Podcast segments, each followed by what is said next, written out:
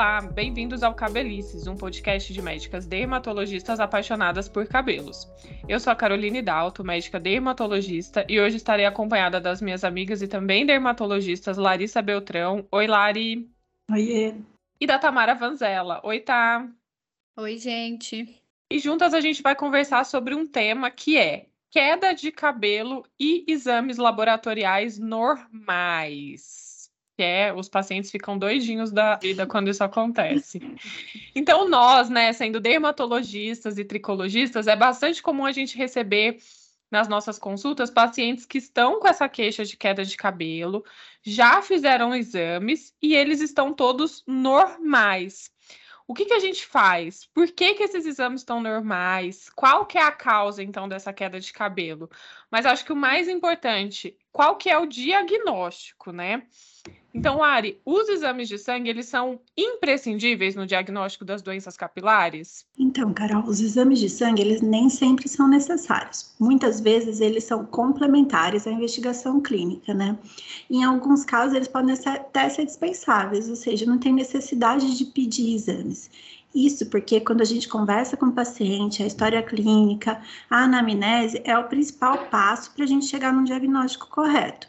Por isso que as consultas de cabelo são um pouquinho mais demoradas, né? A gente precisa saber detalhes, como quando que começou a queda, quais os sintomas que tem no couro cabeludo, se está tomando alguma medicação junto, histórico de outras doenças associadas, doenças prévias, tudo tem que ser relevante, né, nessa avaliação. A gente precisa conversar bastante. Isso sem contar o exame físico que a gente examina e a tricoscopia que é aquele exame que a gente realiza durante a consulta. Normalmente, quando associados a essa conversa, o exame físico e a tricoscopia, tudo isso a gente consegue já chegar no diagnóstico e muitas vezes a gente nem precisa solicitar exames de sangue. Exatamente. E como eu falei lá atrás, né, muita gente já chega com esses exames e, e é a primeira coisa que eles querem mostrar. Mas muitas vezes essa história, né, clínica bem coletada, associada a um exame físico bem feito, já é o suficiente para a gente fazer algum diagnóstico, ou pelo menos ter alguma ideia aí no diagnóstico.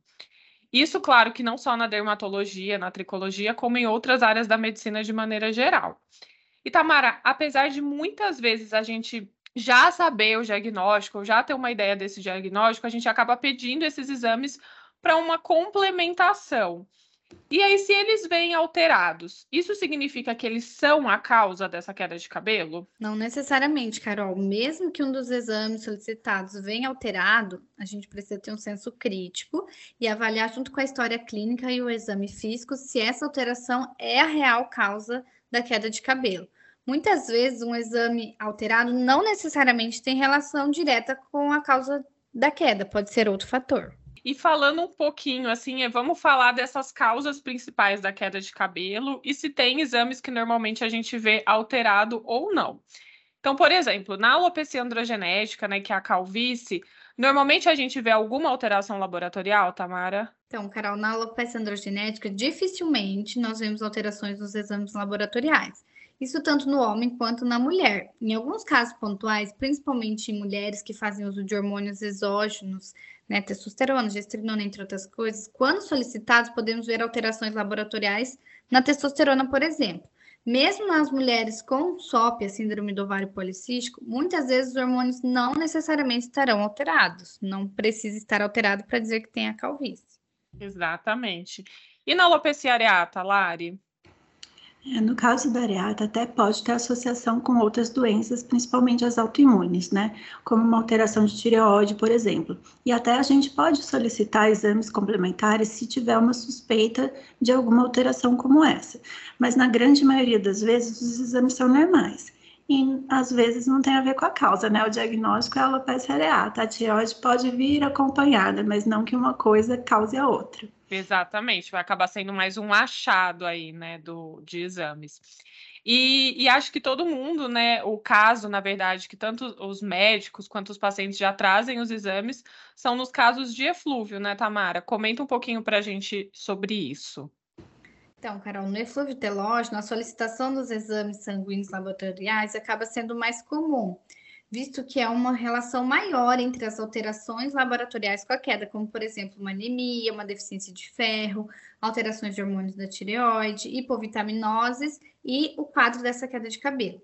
Nos eflúvios agudos, normalmente solicitamos exames como complementação, pois nesses casos, muitas vezes, nós já suspeitamos da causa na história clínica, por exemplo, é, a mudança de algum medicamento, um estresse mais forte, alguma cirurgia, dentre outros motivos. Exatamente. E muitas vezes, né, a gente tira é, aí a história toda completinha, faz o exame físico bem bonitinho, pede os exames e eles vêm normais. E agora, o que, que a gente faz? Por que, que esses exames vieram normais? Fala pra gente, Lari. É, principalmente nesses casos, como nos eflúvios crônicos, ou seja, quando o paciente tem essa queixa de queda de cabelo o diagnóstico é eflúvio telógeno e tem uma duração maior do que seis meses, ou mesmo às vezes dura anos essa queda, né? Mesmo a gente fazendo todas as etapas da avaliação correta, solicitando exames complementares, tudo vem normal. Isso porque uma parcela desses eflúvios são de causa idiopática, ou seja, sem uma causa específica, apesar de que a grande maioria a gente identifica na conversa, né? Raramente a gente acha um exame alterado e mais raramente ainda a gente não encontra uma causa, mas isso é possível de acontecer. Exatamente, Lari. E nesses casos, né, desses eflúvios idiopáticos, que como você bem falou, não são a maioria dos casos, né, mas acontece, o fazer esse acompanhamento do paciente é imprescindível para a gente reavaliar esse cabelo, esse couro cabeludo, acompanhar a evolução, para ver se teve melhor ou pior, ou se teve afinamento. E lembrar, né, que antes de mais nada, nós somos médicos, né? Por isso que a avaliação dessas queixas capilares é importante ser realizada por um médico dermatologista, tricologista. E por que que eu tô falando isso?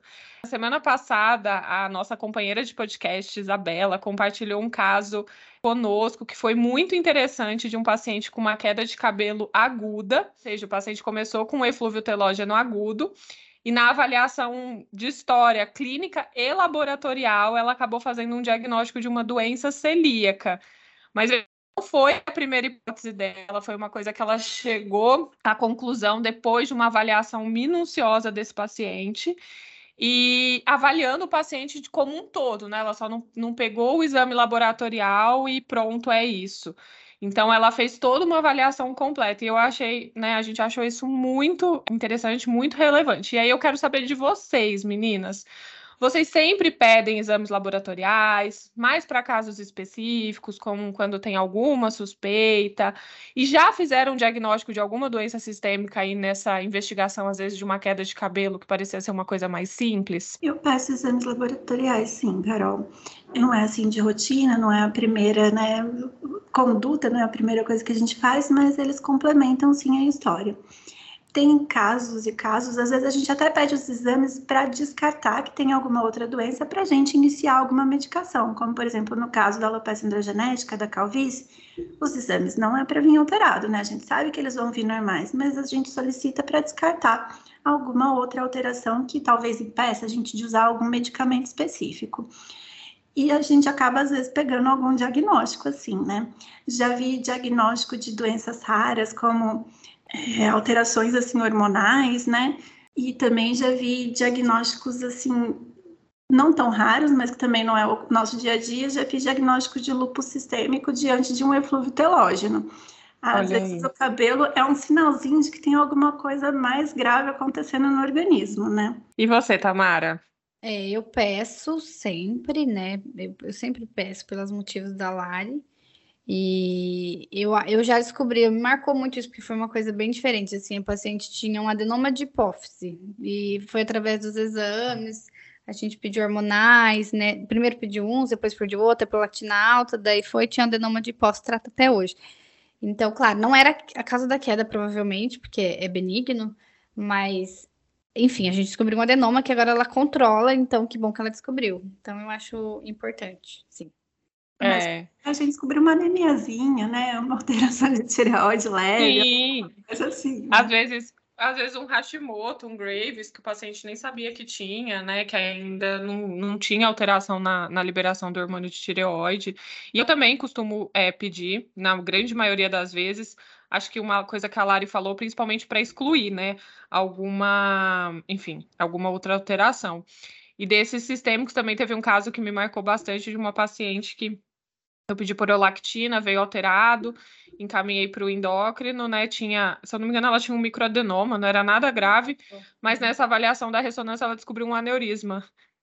Nossa. E tratou o aneurisma. Então, assim, não tinha nada a ver com, com a queda de cabelo dela, mas foi um achado de exame que, enfim, né, ela depois acabou agradecendo bastante.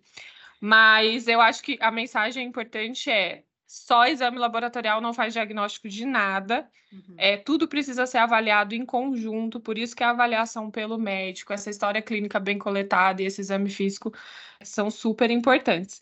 Então, esse episódio é mais para conscientizar tanto você, paciente, quanto você, médico, né, dessa questão dos exames.